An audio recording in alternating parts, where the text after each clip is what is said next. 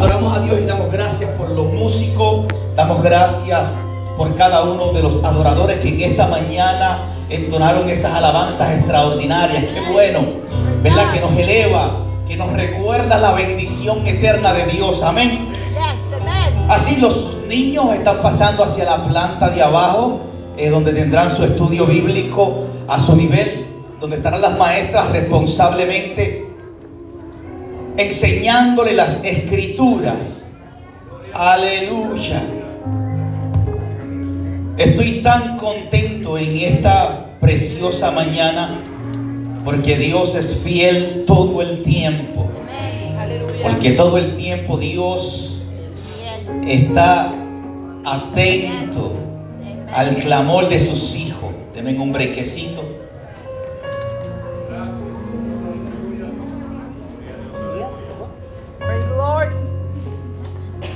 A su nombre sea la gloria en esta mañana. Amén. Mire qué hermosa se ve la niñez, amado, y en nosotros poder, ¿verdad?, ser partícipe y como iglesia poder enseñarle buenos principios, valores a, a la niñez es un gozo grande para nosotros. Porque en el momento en el que está viviendo nuestra niñez es un momento, un tiempo duro y difícil. Pero qué bueno que en la casa de Dios se le está enseñando la palabra de Dios. Amén. Amén. Estamos contentos, amado.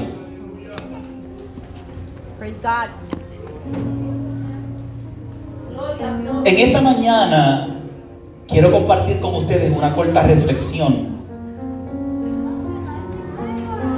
Donde el tema que en esta mañana quiero transmitirle en estos minutos que Dios me permita poder compartir con ustedes.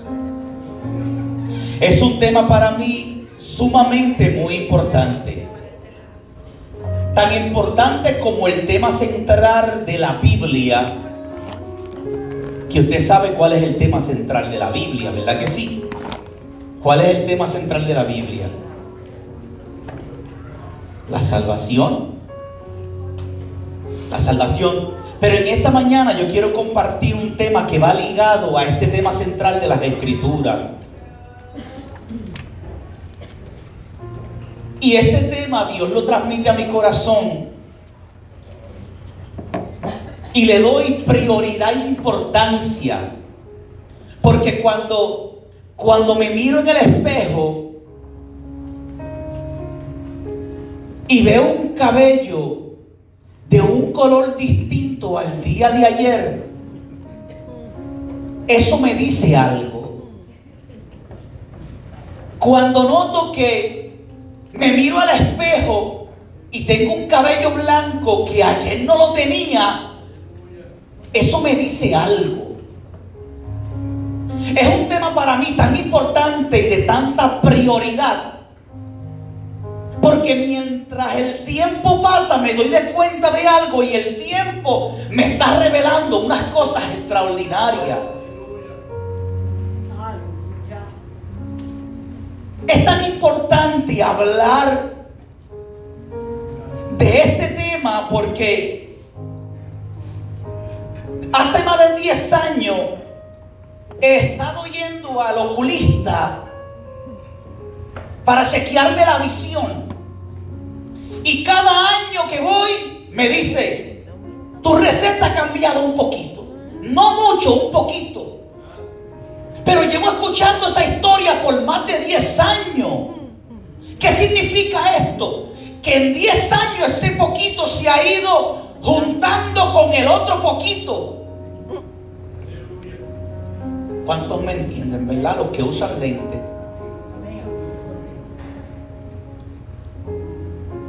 Hace varios meses atrás fui a hacerme el examen de la vista y me hicieron el examen.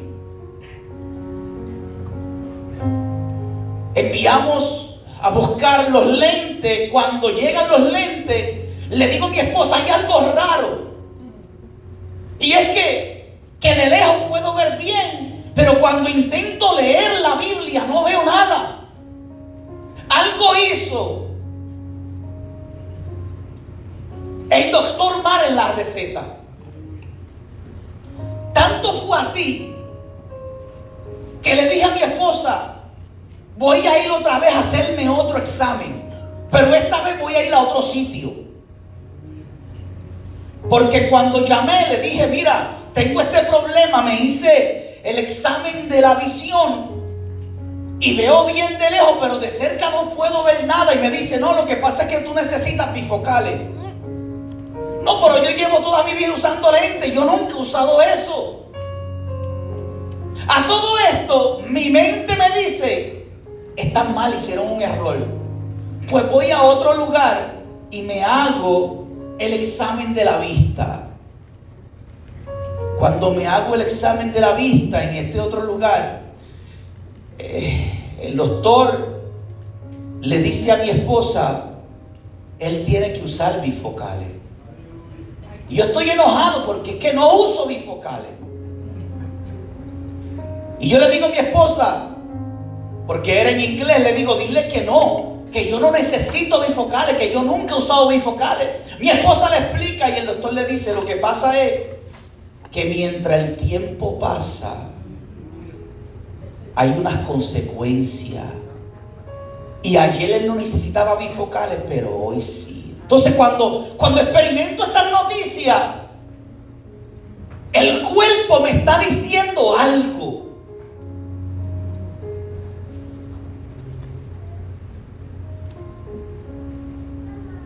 Cuando me siento en mi casa y miro el álbum de fotografías de recuerdo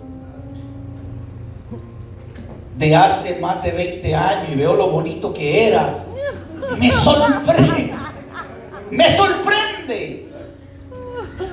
Yo digo, el tiempo pasa y no perdona y no estoy anunciando ninguna canción.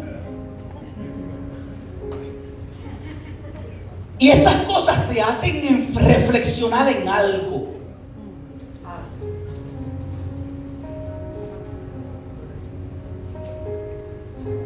Hace par de meses tuvimos la oportunidad de ir de crucero y me molestó algo.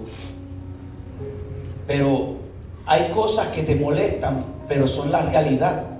Brega con eso. Aunque te moleste, brega con eso. Y nos vamos de crucero y nos bajamos en Orlando y allí estaba la hermana de mi esposa que vive en ese lugar y fue a compartir un ratito con nosotros. Y cuando estamos así, que estoy jugando con su niño, ella me mira y empieza a reírse y me dice, Sammy, tú estás mellado.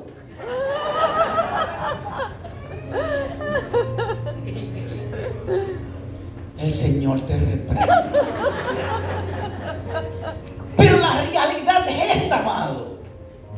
Estos acontecimientos que mi, y estos cambios que mi cuerpo experimenta, es como que mi cuerpo y nuestro cuerpo nos está diciendo algo. De lo que quiero hablar en esta mañana. Y es acerca de la eternidad. Porque amado, por más que usted se estire, por más que usted se ejercite, que no es malo,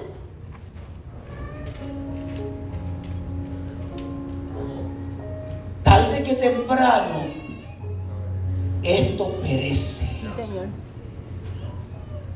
Por más dinero que usted invierte en su cuerpo,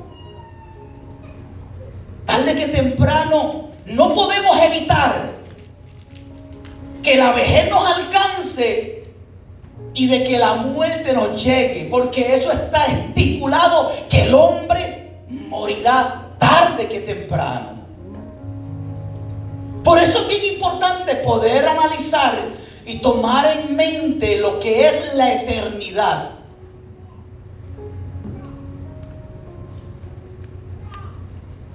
Es doloroso porque algunos pasan de este mundo quizás a una edad anciana, pero ver también que otros pasan de este mundo en una edad temprana,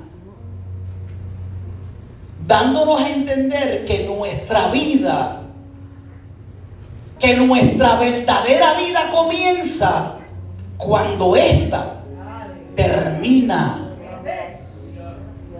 Nuestra verdadera vida comienza cuando ésta termina. Por eso es necesario pensar, ¿qué será de mí cuando me toque partir de este, de este mundo? ¿No se ha puesto a pensar usted en eso? Es doloroso escuchar las noticias que aquí en Líbano han sucedido. Jóvenes a temprana edad pierden la vida y parten de este mundo a una eternidad. Sea para salvación o sea para perdición. Es doloroso, hace poco escuché una noticia que me dolió mucho en mi corazón de un joven que perdió la vida en una motocicleta aquí en la Lima. Y, y, me dolió mucho porque su padre es muy amigo mío. De hecho, estuvo un tiempo perseverando en esta iglesia cuando nos congregábamos en otro lugar. Y recibir esa noticia que su hijo fallece me dolió. Porque solamente el imaginar la pérdida de un hijo duele. El que yo no tenga la manera de cómo volver a verlo, ni él a mí, el que ya no pueda compartir con él, duele. Pero la realidad es que la verdadera vida comienza cuando ésta termina. Yo entiendo, amado, que hay que planear. Yo entiendo que hay que estudiar. Yo entiendo que, que hay que progresar en la vida. Pero creo que en medio de todos estos deseos y los logros que aún alcancemos, es necesario darle prioridad a qué será mi vida en la eternidad. Cristo, Cristo habló mucho de esto. La Biblia enfatiza mucho acerca de la eternidad. Porque el deseo de Cristo fue proveer salvación para qué? Para tener una vida eterna. Juan capítulo 14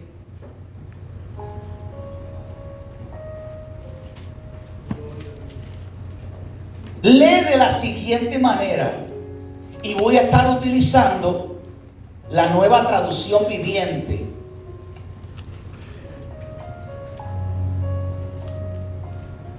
Juan capítulo 14 dice, 14.1, dice, No deje que el corazón se llene de angustia. Confíen en Dios y también en mí. Ese es Jesús hablando. El 2. En el hogar de mi Padre hay lugar más que suficiente. Si no fuera así, ¿acaso les habría dicho que voy a preparar lugar? El 3.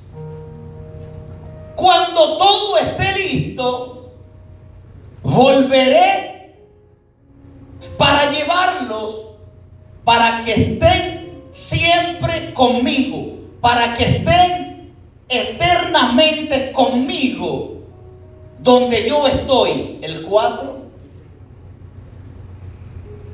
Y ustedes conocen el camino que lleva a donde yo voy. Es tan importante el tema de la eternidad porque Cristo lo enfatiza en este pasaje bíblico. Cristo está diciendo que hay un lugar en el que tú vas a pasar por siempre que no es este. Y él dice, si esto no fuera cierto, yo no tengo el por qué mentirle. O yo no tengo el por qué no dejarles saber.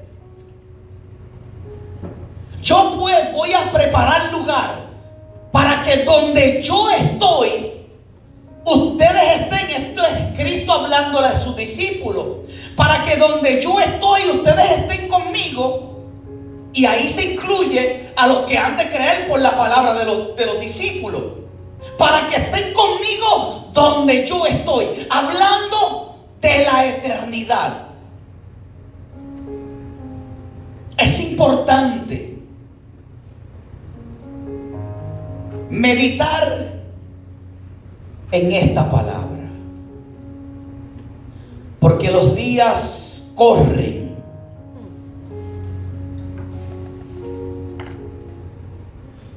Y nadie los detiene.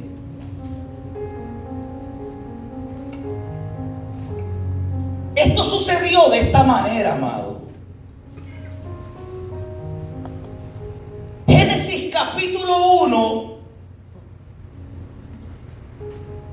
Cuando usted comienza a leer Génesis capítulo 1, dice que Dios creó los cielos y la tierra, el mundo y todo lo que en él habita. Ahora, Dios crea desde la eternidad lo visible. Hebreos capítulo 13 dice que por la fe entendemos que todo el universo fue formado por orden de Dios, de modo que lo que ahora vemos no vino de cosa visible. Porque Dios crea desde su eternidad lo visible. Dios creó los cielos y la tierra desde la eternidad. Luego que Dios crea los cielos, la tierra, lo que en él habita, los animales, el campo, Dios decide formar al ser humano. Génesis capítulo 2, versículo 7 dice que luego el Señor formó del polvo de la tierra y sopló aliento de vida en la nariz del hombre y vino a ser el hombre un ser viviente. Cuando Dios forma el hombre de la tierra, del polvo, hasta ese entonces el hombre es materia. Solamente el hombre viene a ser ser viviente cuando Dios sopla aliento de vida en esa materia creada. Y vino a ser el hombre un ser viviente. Un ser viviente que se compone de cuerpo, alma y espíritu. Se componía de un cuerpo limpio, de un alma santa y de un espíritu libre. Pero ¿qué sucede? Que cuando vemos Génesis capítulo 3, el hombre peca, desobedece a Dios, entonces por causa de la desobediencia entra el pecado, lo que significa que su cuerpo se enferma, su alma se muere y su espíritu se esclaviza y cae preso en el pecado. Esto fue muy devastador ya que por causa de este pecado de Adán, la enfermedad que entró en la vida de Adán, donde el cuerpo vino a enfermarse, donde el alma vino a morir porque ya no tenía la comunión, y donde el espíritu cayó encarcelado en el pecado, por causa de esto, el pecado se propagó a todos. Por eso es que Romanos 5, 12 y 21 dice que cuando Adán pecó, el pecado entró al mundo por Adán. Introdujo la muerte de modo que la muerte se extendió a todos por cuanto todos pecamos. ¿Usted vio eso? Ahora el hombre que Dios había creado tiene un cuerpo enfermo, un alma muerta y un espíritu encarcelado. Pero Dios no creó a este hombre para que el hombre pasara por esto. Dios creó al hombre para que el hombre fuera santo y para poder comunicar con él. Pero ¿qué sucede? Que se introdujo lo que es la desobediencia por causa del desobediente, por causa del enemigo de las almas, introdujo en el hombre lo que es la desobediencia. Por tanto, el hombre cayó en esta condición. Dios no quería que el hombre viviera en esta condición de enfermedad, de muerte y esclavitud espiritual por la eternidad. Dios no quería eso. Por eso que cuando usted lee Génesis capítulo 3, dice que cuando el hombre peca, Dios dijo, hay que sacar a este hombre de aquí. No vaya a ser que tome del árbol de la vida y viva para siempre como en esta condición tan crítica. Entonces Dios lo tuvo que sacar del huerto del Edén para planear para que el hombre no fuera a tocar del árbol de la vida y quedarse en esa condición por su eternidad.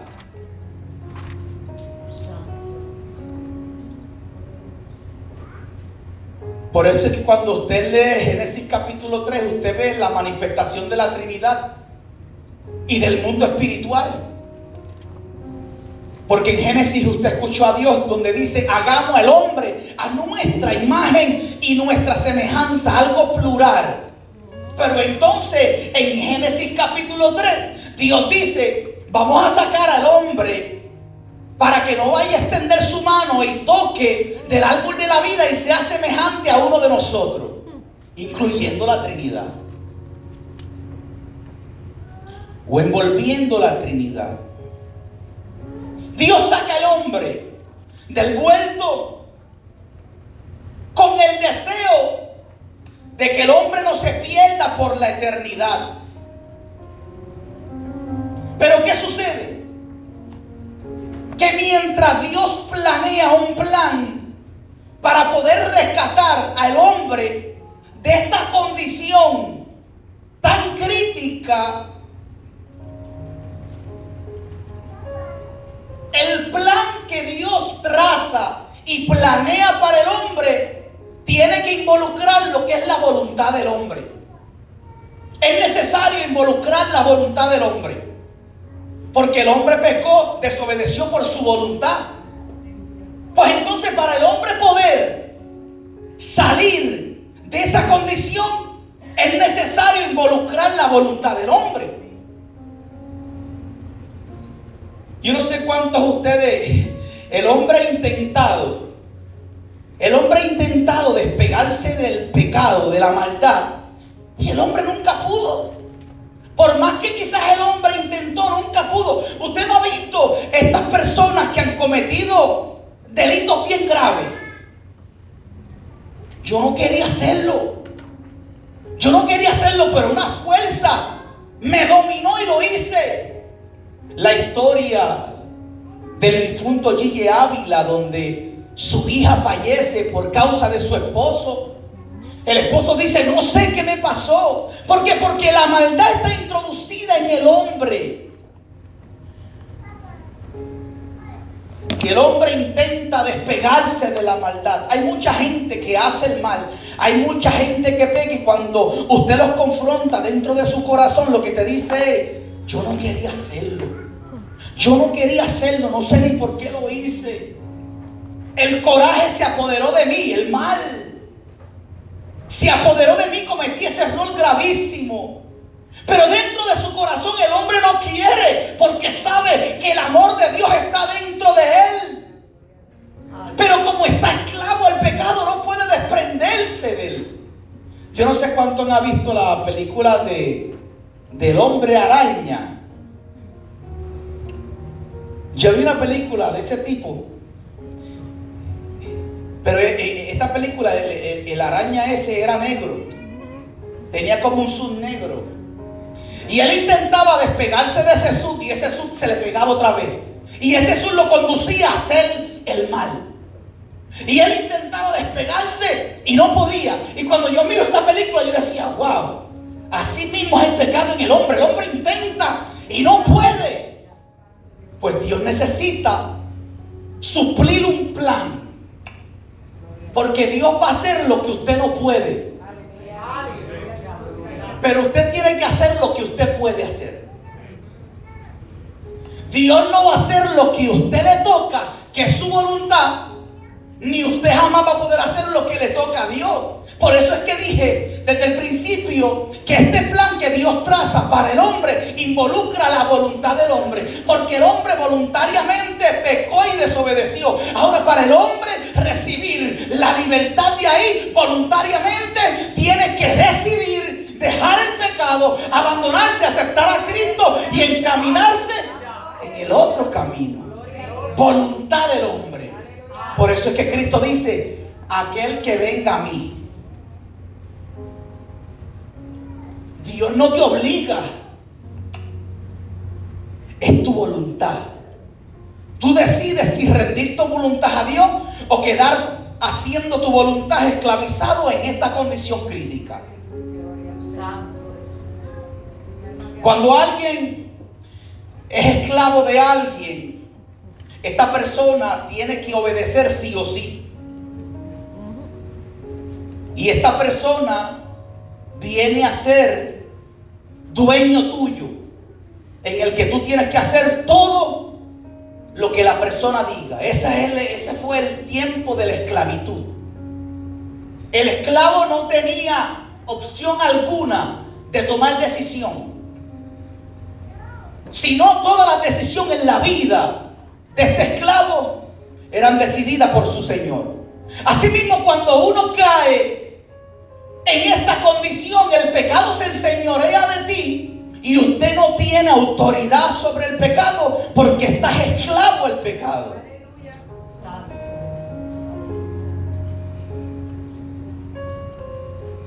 Y el hombre no pudo hacer nada por él mismo para poder encontrar la escapatoria de este mal y de esta condición tan crítica y de esta esclavitud.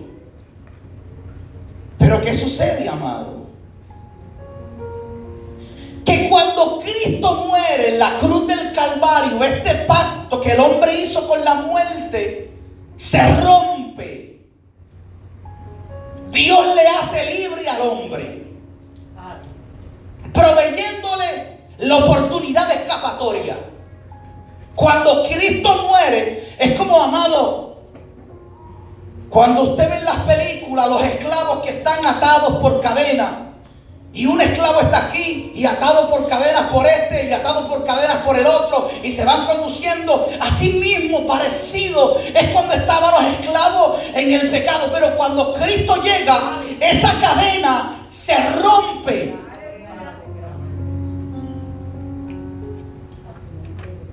Y cuando la cadena se rompe,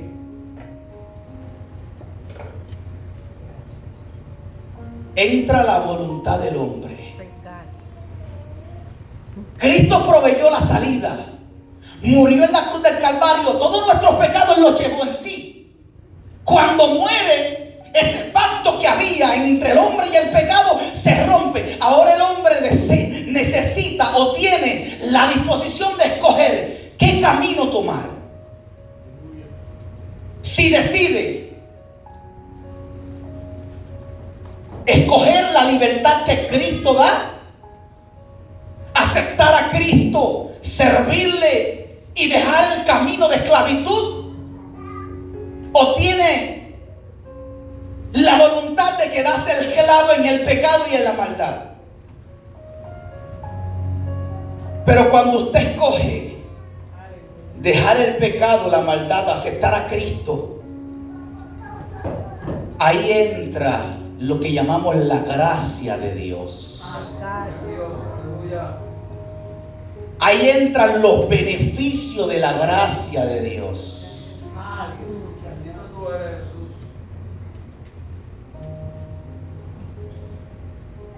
Aquí empezamos a ser partícipe de la gracia de Dios. Dejamos de ser esclavo al pecado y empezamos a ser esclavo a la justicia.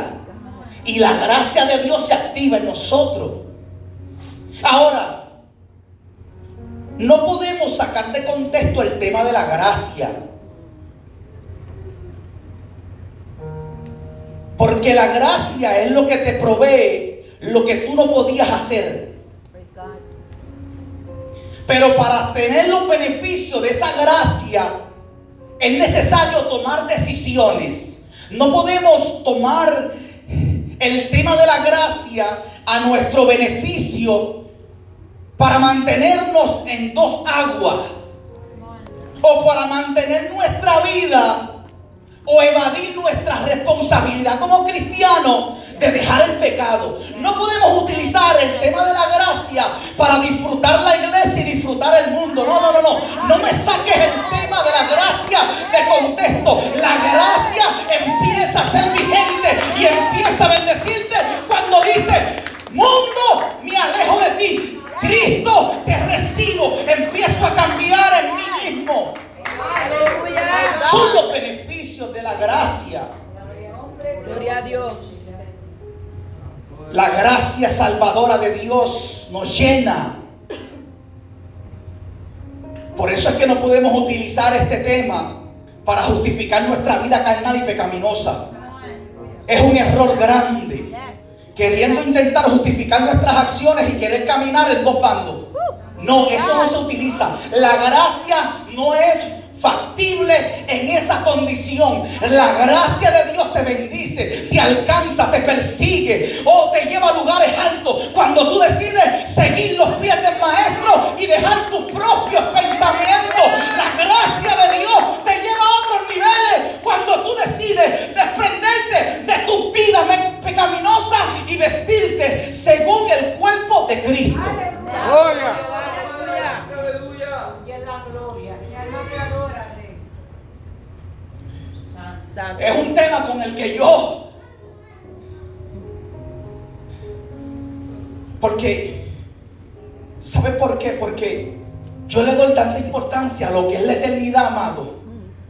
tarde que temprano usted no va a ser eterno en este mundo.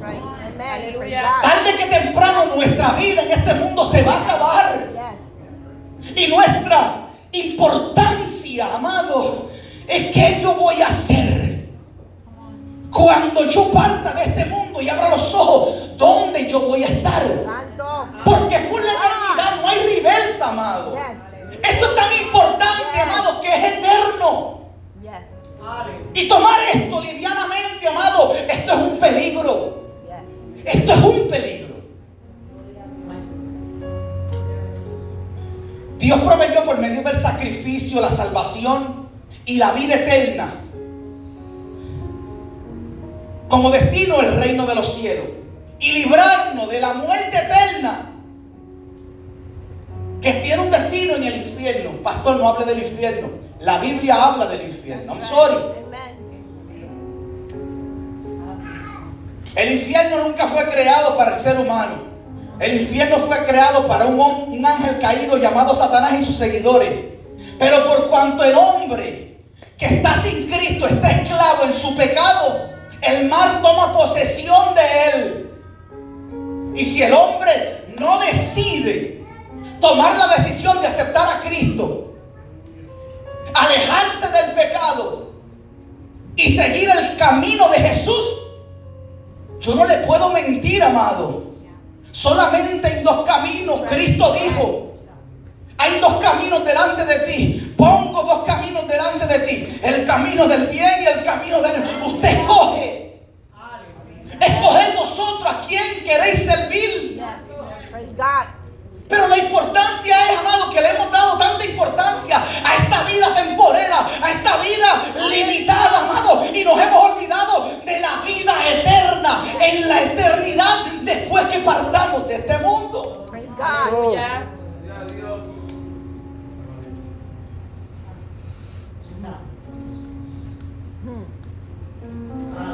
Lo bonito de esto es que Cristo nos insta a que tengamos como prioridad nuestra eternidad.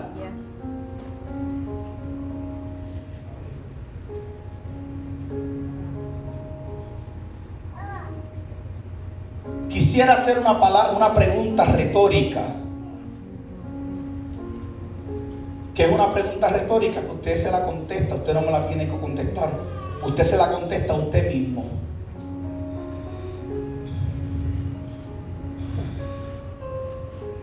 Una pregunta retórica en el que yo me examino. Y yo digo, Señor, en realidad si hoy es mi último día, si hoy es mi último día de existencia en este mundo, cuando yo abra los ojos, ¿dónde yo voy a estar? Hay alguien que no se puede engañar y es usted mismo, soy yo, yo no me puedo engañar. ¿Qué pasaría si hoy nos sorprendiera el momento de partir de este mundo? ¿Dónde abriremos los ojos? A lo mejor usted está diciendo, puede pensar, pastor, pero usted está, usted está metiéndonos miedo. Bueno, si usted piensa que esto es un miedo, esto es un miedo, esto es un miedo bueno. Aleluya. Porque cuando usted va en un avión,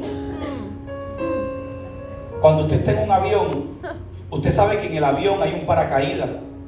Pero a usted no le interesa el paracaídas. ¿Por qué? Porque usted piensa que está seguro. Pero cuando la azafata dice, el avión se va a caer, ¿a qué usted acude? Al paracaídas. ¿Por qué? Porque sabe que la noticia le causó temor y teme por su vida y piensa que si se pone el paracaídas usted va a salvar su vida. Eso es un temor que le ayuda a salvar su vida. Aleluya. Por eso es que el Evangelio te, te- te pone un temor para que tú salves tu alma de una eternidad eterna, amado. De una eternidad eterna.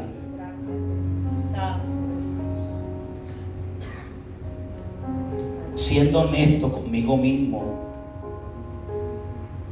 cierro mis ojos y digo, Señor,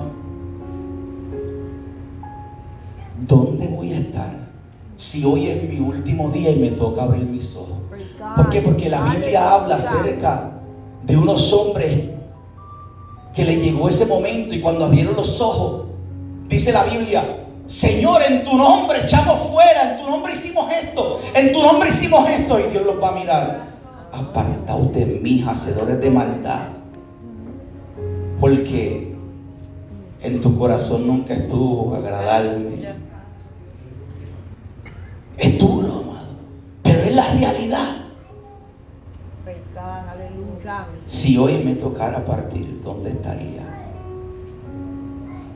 Hay una historia en Lucas capítulo 16. Capítulo 16, versículo 19.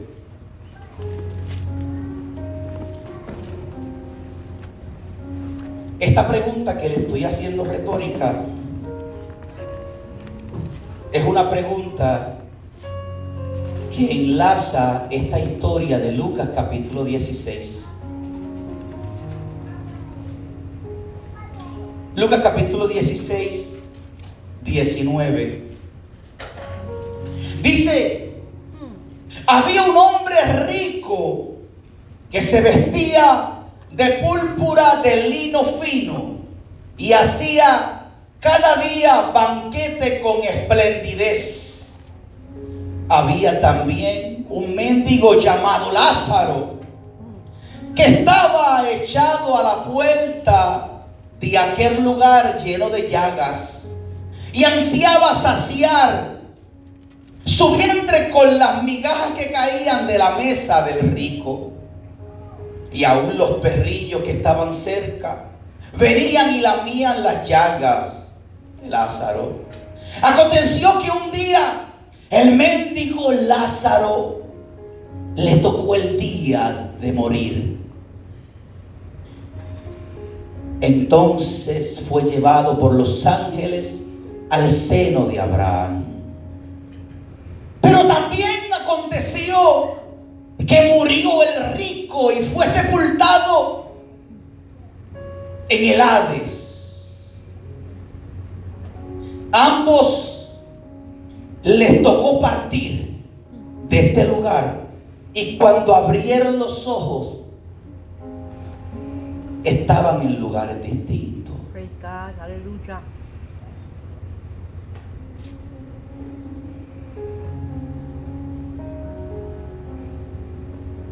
Dice,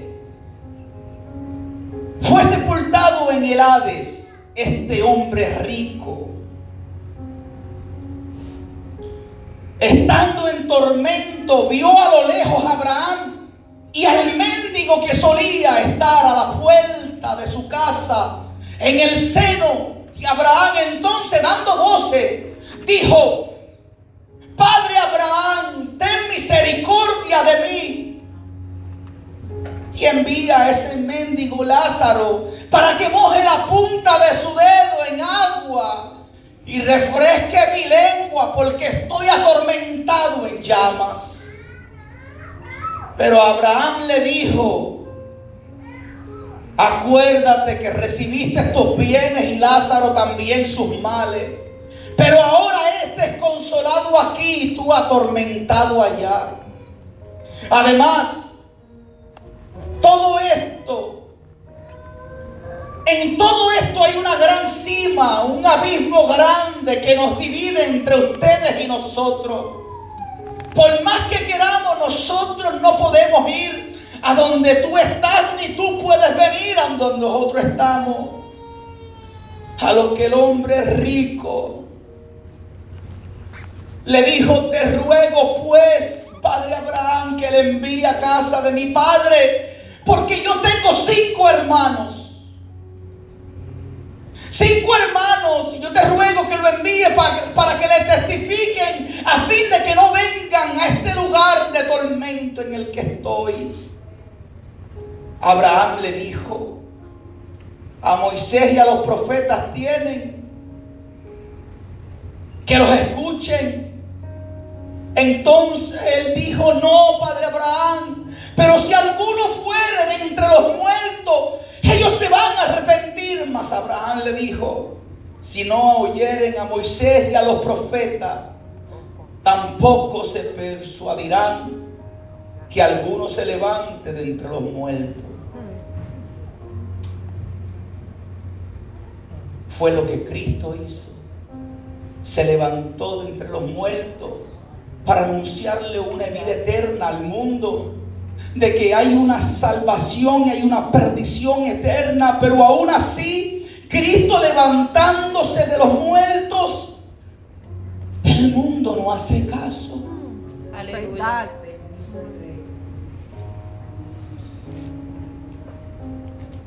Hay uno que se levantó para persuadir. Hay uno que se levantó para romper. Hay uno que en la cruz del Calvario murió para que tomes la decisión más importante de la vida. Que puedas entender que los tiempos oh, están contados en este mundo temporal, pero que hay un mundo más extraordinario. Y es el mundo de la eternidad. Viviendo con Jesús. Es la oportunidad que nadie pudo darnos. Poder tomar la decisión.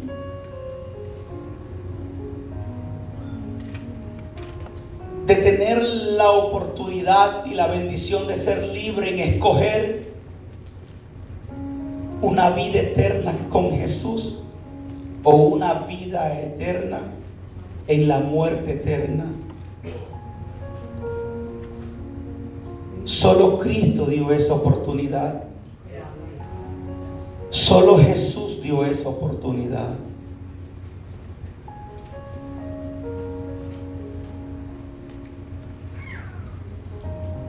Mire, amado, es tanto así que Dios nos ha provisto todas las herramientas, todas las herramientas para que podamos conducirnos por el camino del bien, rechazando el pecado. Dios nos proveyó todas las herramientas. Una de las cosas que a veces quizás no entiendo si puedo utilizar la palabra, ver cómo la iglesia o ver cómo personas ansiosas buscan lo que ya Cristo les otorgó. Y buscan desesperado buscar, encontrar lo que ya Jesús les otorgó. Pero como todavía su mente está cautiva, no pueden entenderlo.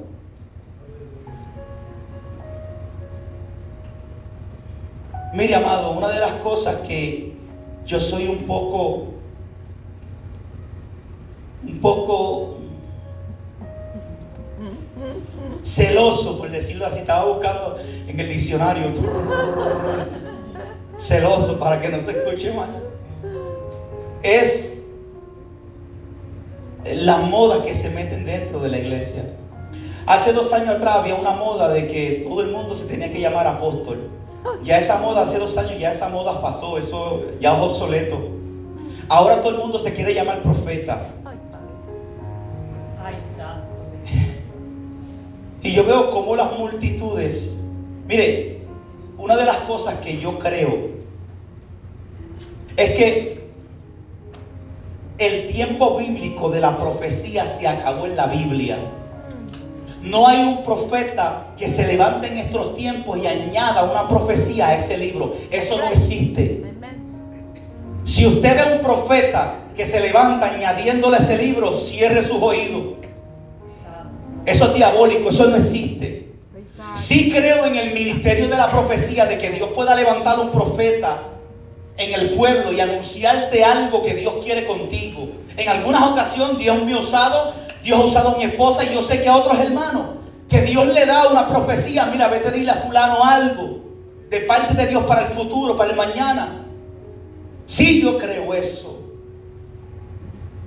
Pero yo ver a la gente desesperada que de repente hacen un evento en un sitio porque va un profeta y tú ves a la gente vuelta loca llegar a ese sitio porque quieren escuchar que Dios le hable porque el hombre es profeta. Sí, puede ser que llegues a ese evento y que de repente Dios te hable porque viniste con esa necesidad y te enfocaste en eso. Y sí puede ser que Dios a través de ese profeta te hable. Pero ¿qué pasaría si a ese profeta tú no lo vuelves a ver por 10 años más? ¿A dónde vas a acudir? ¿De qué vas a llenar tu corazón y tu mente? ¿Sabes por qué en el Antiguo Testamento los profetas existían? Porque el Espíritu Santo descendía sobre los profetas y el profeta traía la voz de Dios al pueblo. Pero sabes algo que cuando Cristo muere, Cristo dijo, es necesario porque cuando yo muera voy a enviar a alguien que estará contigo, que te guiará a toda verdad, a toda justicia. Quizás hoy puede venir un profeta que te dé una palabra hoy y no la vuelvas a ver mañana. Pero hay un Espíritu Santo que con solo tu cerrar la puerta de tu habitación, Él te guía a toda verdad y a toda justicia. Señor. El problema es que la gente de la iglesia no quiere orar, quiere las cosas fáciles. Pero Dios nos va a meter en una crisis espiritual para que aprendamos a nosotros mismos poder disciplinarnos y buscar a Dios. O si no, no habrá voz de Dios. Dios va a meter a la iglesia por un momento en el que la iglesia no tenga que estar dependiendo ni de hombres, ni de líderes, ni de pastores, ni de evangelistas, sino del Espíritu Santo de Dios. Y ponemos a hombres en pedestales. Pero como ya el yo venir y decirle, dame mil pesos, pacta aquí que te voy a dar una palabra. Eso no funciona, amado. ¿Por qué? Porque la gente se dio de cuenta que todo es vanidad.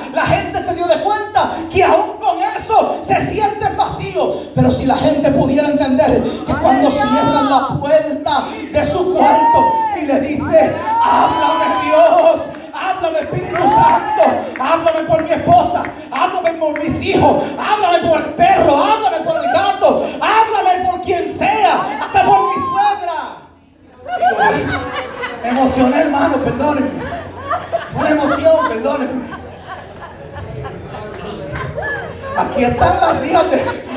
Tú no grabaste eso, ¿verdad, varón? Me entró un fuego cantazo que la incluye ahí.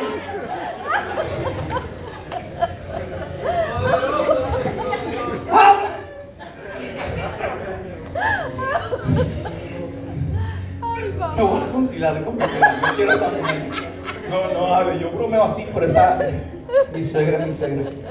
Y, y entonces, amado, esta es la realidad. La realidad es que, que yo puedo disfrutar esta vida. Nadie te lo impide. Pero hay dos maneras de disfrutarla. Sana o contaminada. Se puede disfrutar la vida. Mire, amado, yo corro motora, yo juego voleibol, yo le doy pela a softball a medio mundo. Amado, la vida se puede disfrutar. Pero ¿por qué el hombre decide disfrutar la vida lejos de Dios? No tiene sentido porque no se puede disfrutar la vida fuera de Dios. Si supiéramos cuánto Dios nos ama, nos negaríamos a nosotros mismos. Mira,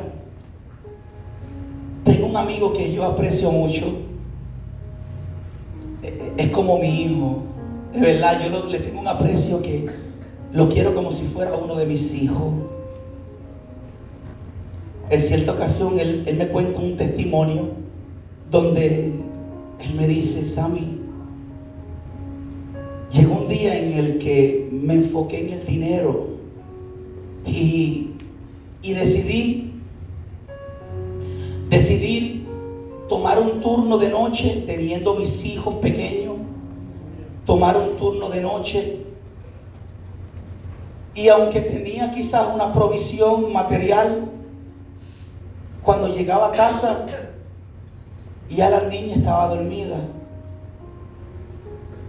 y cuando ella se levantaba, ya casi papi no podía compartir con ella. A lo que de repente a este muchacho, que Dios le ama, entró una angustia en su corazón.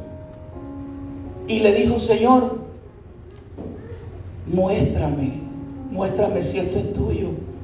Porque me siento vacío. Él me cuenta que Dios en un sueño le mostró de que habían cosas mucho más valiosas que el dinero, que habían cosas mucho más valiosas que lo material, que había muchas cosas más valiosas que lo que nos rodea. Entendió eso y fue y puso su carta y dijo, no, no voy a trabajar más este turno. No estoy diciendo ahora a los hermanos que trabajan, no me malinterprete. Estoy contando un testimonio de este amigo. El ver cómo se preocupó por lo que es prioridad. Por lo que es prioridad.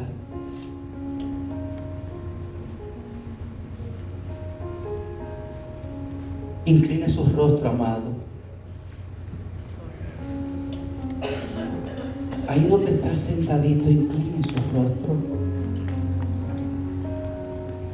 Aleluya, gracias Dios por tu palabra, Jehová. Señor, en esta tarde ya casi tarde, Dios, yo he predicado tu palabra, la que pusiste en mi corazón y he concientizado al pueblo, así como lo hiciste conmigo. Yo no sé cuántos días me queden aquí.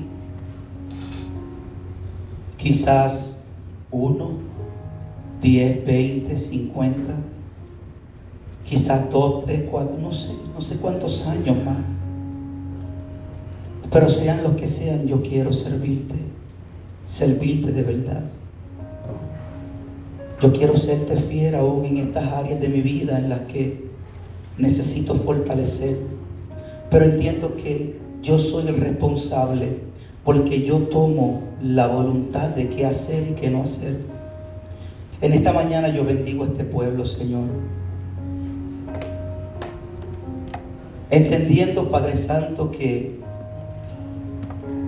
que en cualquier momento tú puedes venir por la iglesia, no meramente en el que me toque partir de este mundo, sino que a lo mejor, Padre, en cualquier momento tú puedes venir y buscar a tu pueblo.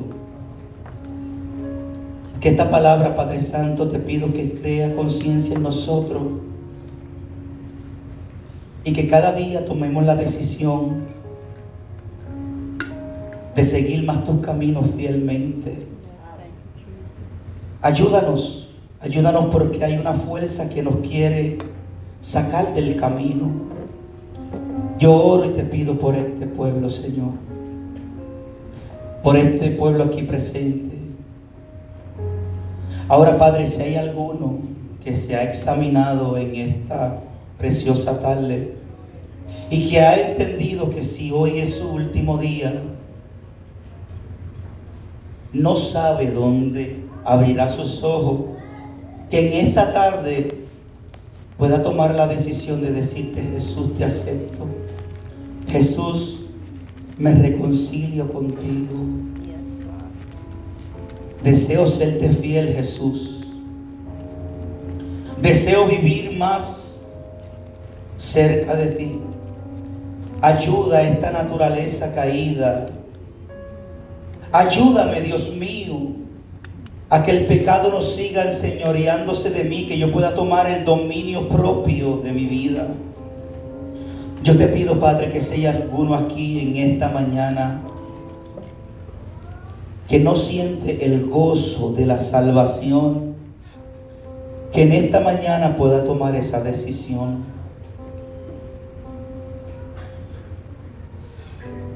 En esta mañana yo quiero hacer un llamado y usted no tiene que pasar aquí al frente. Si deseas hacerlo, puedes hacerlo. No hay problema. Pero más de que usted pase al frente, mi intención es tocar la fibra de su corazón y de su espíritu. Más de que usted pase aquí al frente y es que usted y yo podamos examinarnos y decir, Señor, gracias. Señor, perdona. Si usted en esta mañana, tarde, no siente el gozo de su salvación como aquel hombre joven rico, que aunque sabía la Biblia, su corazón estaba vacío porque no se podía desprender de algunas cosas que le gustaban.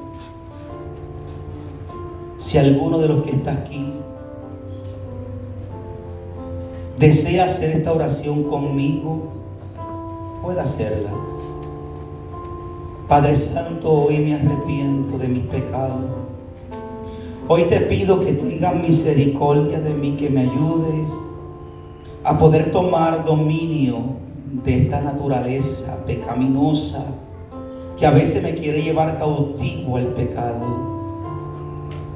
Padre, gracias por la libertad que proveíste por medio de Jesús y de su sacrificio.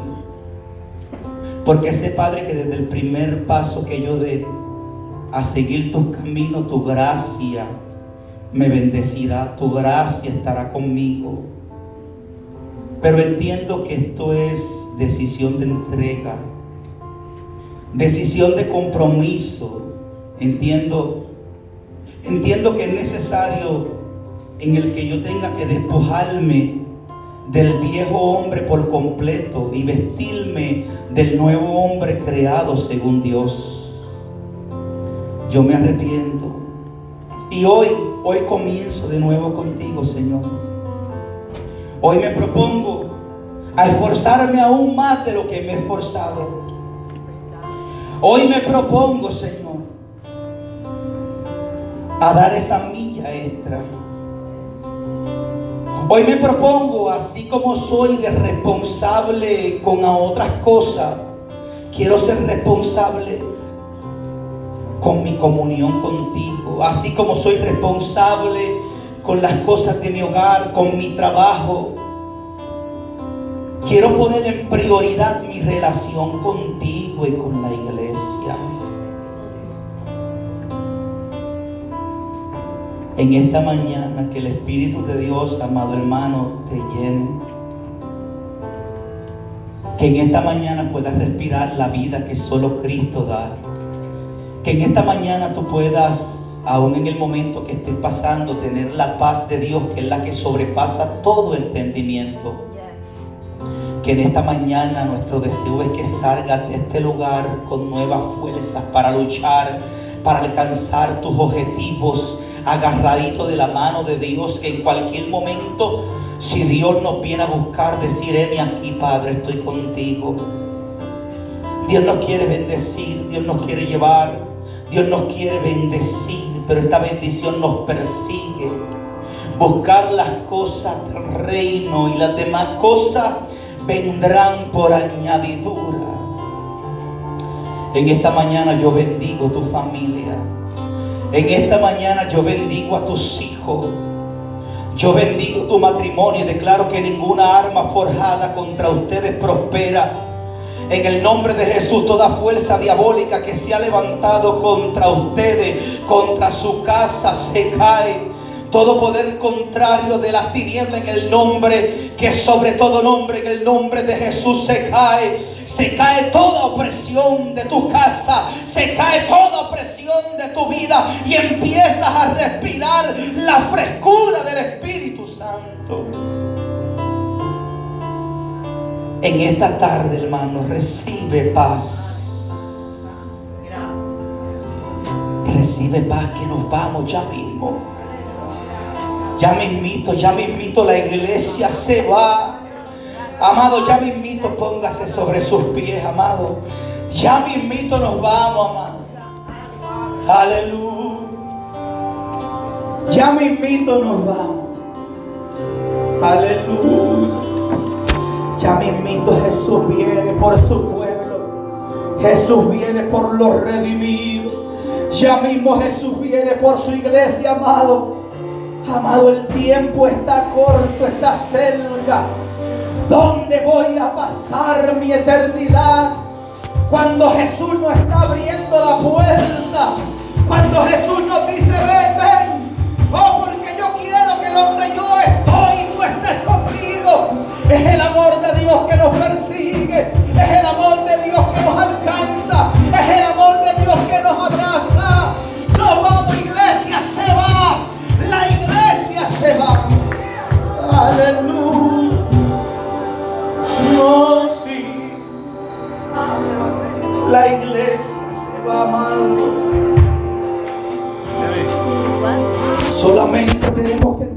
las cosas que hay que enderezar. No se puede andar en dos caminos, no se puede andar en dos aguas, amado. Hay que tomar decisiones, dejar la carnalidad y empezar a vivir el Espíritu. No satisfaciendo los deseos carnales, sino viviendo el Espíritu que Cristo hizo libre en esta mañana, amado. Es una mañana muy bonita, amado. Tuvimos un amanecer hermoso. La tarde está bella para que usted salga, disfrute con su familia. Es un día hermoso que Dios hizo, porque el de ayer ya pasó, el de mañana es incierto pero hoy Dios proveyó para tu vida un sol hermoso, un clima hermoso.